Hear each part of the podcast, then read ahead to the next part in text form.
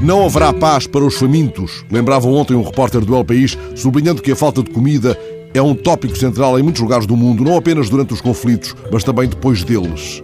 Uma das fotos que acompanha o texto mostra um homem vendendo pão na rua, numa cidade do noroeste da Síria. Ora, a Síria não é a única preocupação de José Graziano da Silva, diretor-geral da FAO. Ele defendeu a semana passada, perante o Conselho de Segurança da ONU, que se pusesse fim a um modelo de ação global que alimenta as crises através da fome. O jornalista do El País recorda a frequência com que a falta de acesso aos alimentos, quer porque simplesmente não existem, quer devido à subida dos preços, é um motivo-chave para a precipitação das crises. E cita Cullen Hendricks, da Universidade de Denver.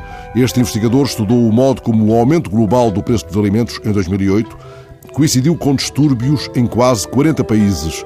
Primaveras como a tunisina, lembra o investigador, começaram com manifestações contra o aumento do preço dos alimentos básicos. O mesmo vemos na Síria, onde a seca e a queda da produção de alimentos atuou como catalisador da crise atual.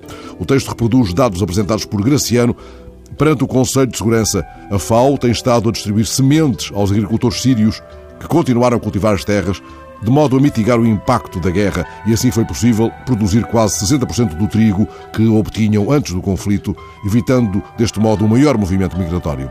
É provável que as palavras de Graciano se percam, entretanto, face a outras urgências que tanta perplexidade e até vergonha estão a causar nas fronteiras da Europa, mas elas ajudam a reclamar algum sentido de humanidade lá onde ele parece tantas vezes esboroar-se também porque permitem recuperar um dos lemas do seu antecessor, John Boyd Orr, o médico e biólogo escocês que foi o primeiro diretor-geral da FAO. Ele dizia que a fome está no centro de todos os problemas do mundo.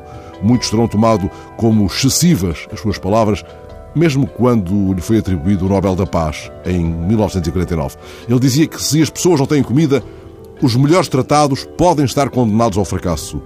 Foi a sua ação à frente da FAO que justificou, aliás, a atribuição do Nobel da Paz.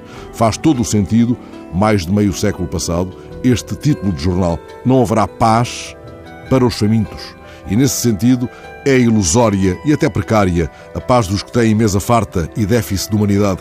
O barão John Boyd Orr teve a agudeza de o perceber e o cuidado de nos mostrar qual o caminho para a paz duradoura.